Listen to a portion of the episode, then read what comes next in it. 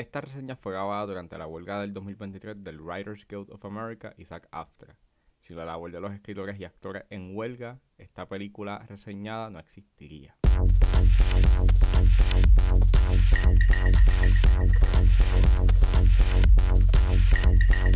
Damas y caballeros, bienvenidos a 10 a 15, un podcast donde se de películas y series en un lapso de 10 a 15 minutos. Yo soy Ángel y comenzando con mi cobertura del Fantastic Fest 2023, hoy voy a estar hablando de la serie limitada de Netflix titulada The Fall of the House of Usher. La serie va a estar disponible en Netflix desde el 12 de octubre, así que set back, relax, que 10 a 15 acaba de comenzar.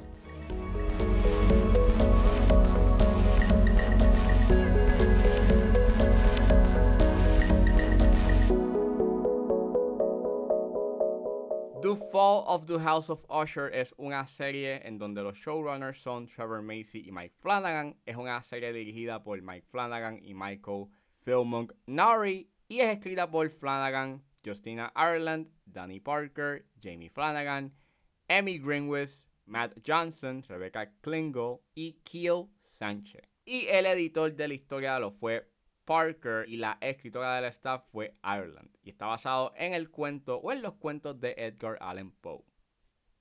El elenco lo compone Bruce Greenwood, Carla Gugino, Mary McDonald, Kerry Siegel, Henry Thomas, Samantha Sloyan, Tania Miller, Rahul Kohli, Sorigen Sapkota, Kylie Curran, Paula Núñez, Ruth Codd, Willa Fitzgerald, Sad Guilford, Carl Lumbly y Michael Goodwin. Y trata sobre los hermanos gemelos inmisericordios Roderick y Madeline Usher, que han convertido la farmacéutica Fortunato en un imperio de riquezas, privilegios y poder.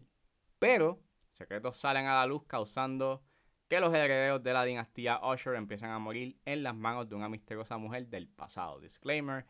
Esta película tiene un alto contenido violento, hay un consumo de droga y hay temas de suicidio, por lo cual sugiero discreción.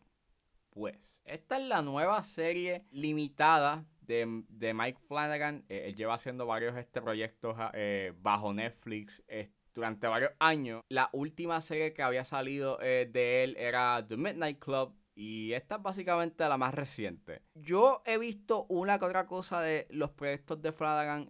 yo vi Hush, vi Doctor Sleep, vi el primer episodio de Midnight Mass. Y por lo menos de sus series, esta es la primera serie que veo de él. Vi esta serie limitada y está fine. Por lo menos sus primeros, dos, episodios dan una promesa de que esto va a estar bien chévere y me iba a hacer un viaje bastante eh, espectacular. Sin embargo, con el pasar de los episodios, es una serie que para mí se inclina a ser más una serie bien mixta hasta llegar a ser una serie en puntos mediocres.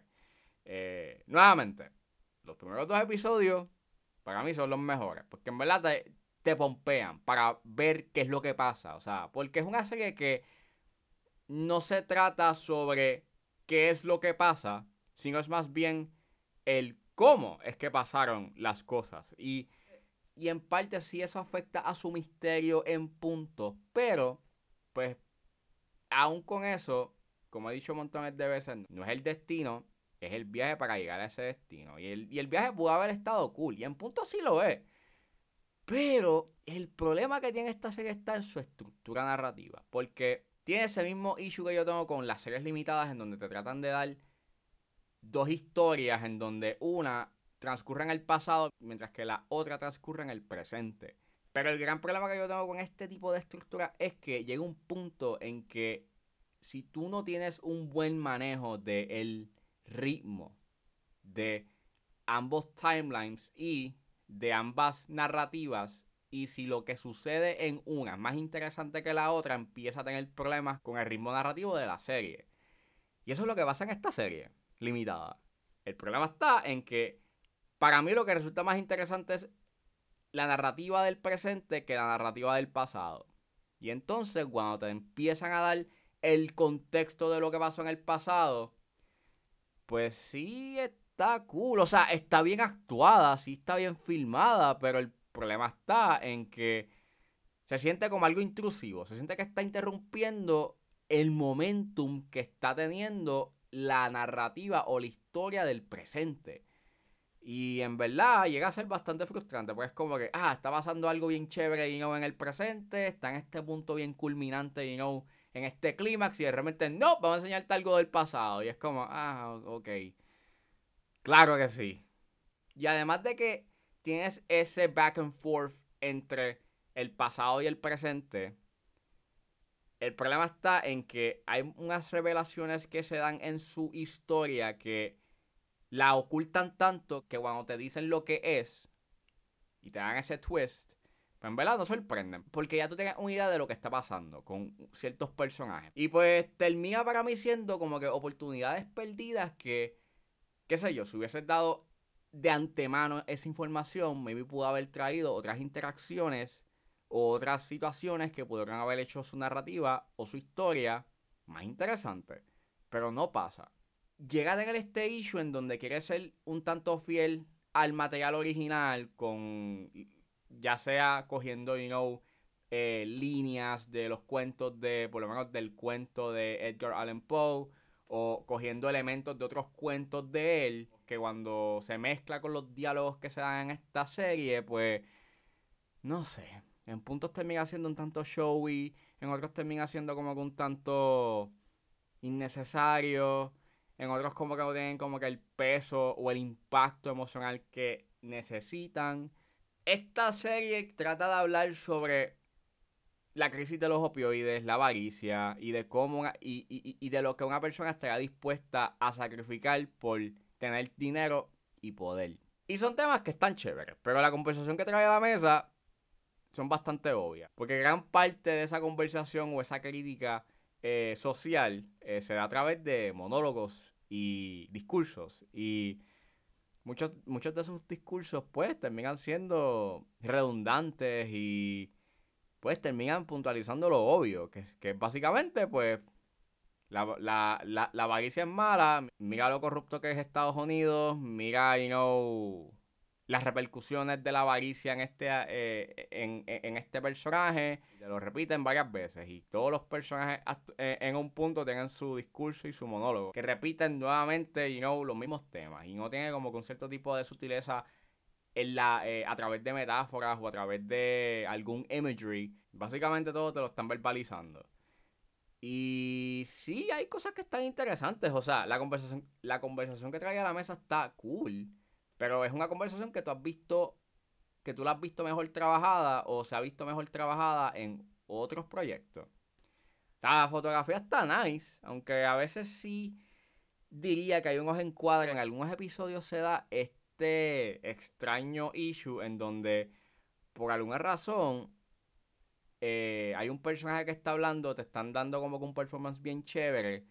Eh, y por alguna razón los rostros no se ven. Están underlit. Y yo sé que eso es una técnica para tú como que dejarte claro de que este personaje es siniestro, pero en los momentos que se da esa técnica de iluminación, en verdad like, le resta un poco al performance que está dando un actor. Y creo que hubiese estado cool que me hubieses enseñado el rostro del actor porque hubiese, you know, hubiese estado cool ver mejor su performance, you know, y las expresiones que estaba haciendo. Hay unos encuadres chéveres, you know, cuando eh, durante sus secuencias de horror, hay unos que me encantan mucho cuando ves cosas este en el fondo que no te das cuenta, pero de repente cuando ves que algo se mueve, como que, oh, eso estaba ahí. Y eso está cool. Este, y, eso en verdad, pues, hizo bien su trabajo en por lo menos este asustarte y, y mantenerte en suspenso. Al igual que hay momentos genuinamente inquietantes, pero en otros, pues, surge este problema de que depende mucho de jumpscares y la manera en cómo construye sus jumpscares, ya sea a través de sonidos que no son parte eh, del ambiente en donde acontece la escena o con sonidos que sí acontecen en la escena, terminan siendo un tanto repetitivos. Si las actuaciones son buenas, creo que para mí los que se destacan son Bruce Greenwood y Carla Gugino, mayormente Carla Gugino porque su personaje le brinda un cierto tipo de libertad a jugar, you know, con diferentes emociones y en verdad el resultado es bastante fenomenal. Pero el problema está en que muchos de los personajes dentro del elenco terminan siendo este, personajes bastante planos, que aunque sí tienen que ver mucho con los temas que quiere hablar la serie. Eh, que pues básicamente debido a la avaricia y al materialismo, pues este, son personajes que también han siendo huecos y, superficiales. Aún con eso, creo que pudiste haber jugado un poco más a nivel emocional, you know, eh, con muchas de las cosas que suceden en su narrativa que pues hubiesen sido cool, hubiesen, le hubiesen dado un poco más de desarrollo. Pero pues, eso es básicamente, you know, eh, The Fall of the House of Usher. Es una serie que maybe te va a gustar si tú eres fanático de, los proyectos de Mike Flanagan, pero si eres como yo y tú no has visto nada de su serie y solamente has visto Hush y Doctor Sleep, pues pienso que el resultado es un tanto inconsistente. A veces tiene cosas muy buenas. En términos visuales, eh, pienso que actualmente sí está chévere. Pienso que eh, visualmente sí tiene lo suyo. Eh, en su mayoría, pero narrativamente deja mucho que desear debido a que tiene esta constante lucha en, querer ser, o sea, su propio proyecto, pero también quiere ser un homenaje en parte y querer como que ser fiel al material original de Edgar Allan Poe que termina generando un resultado un tanto cuestionable, porque en punto había espacio para desarrollar o hacer algo más interesante en términos de a través de su historia, pero no sucede.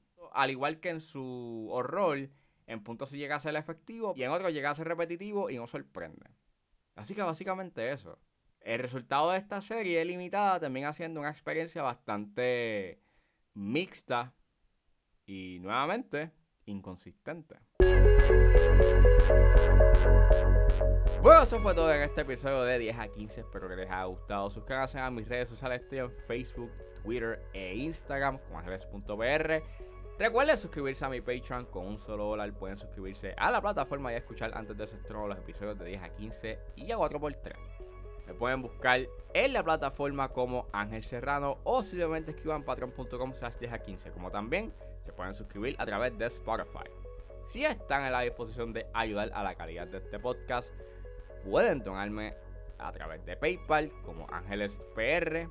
Como también me pueden ayudar con sencillamente compartiendo los episodios en las redes sociales. No importa la ayuda que ustedes decidan hacer, yo voy a estar inmensamente agradecido. Los links a todas estas opciones están disponibles en la descripción de este episodio. Me pueden buscar en su proveedor de podcast favorito como 10 a 15 con Ángel Serrano. Gracias por escucharme, recuerden suscribirse y nos vemos en la próxima.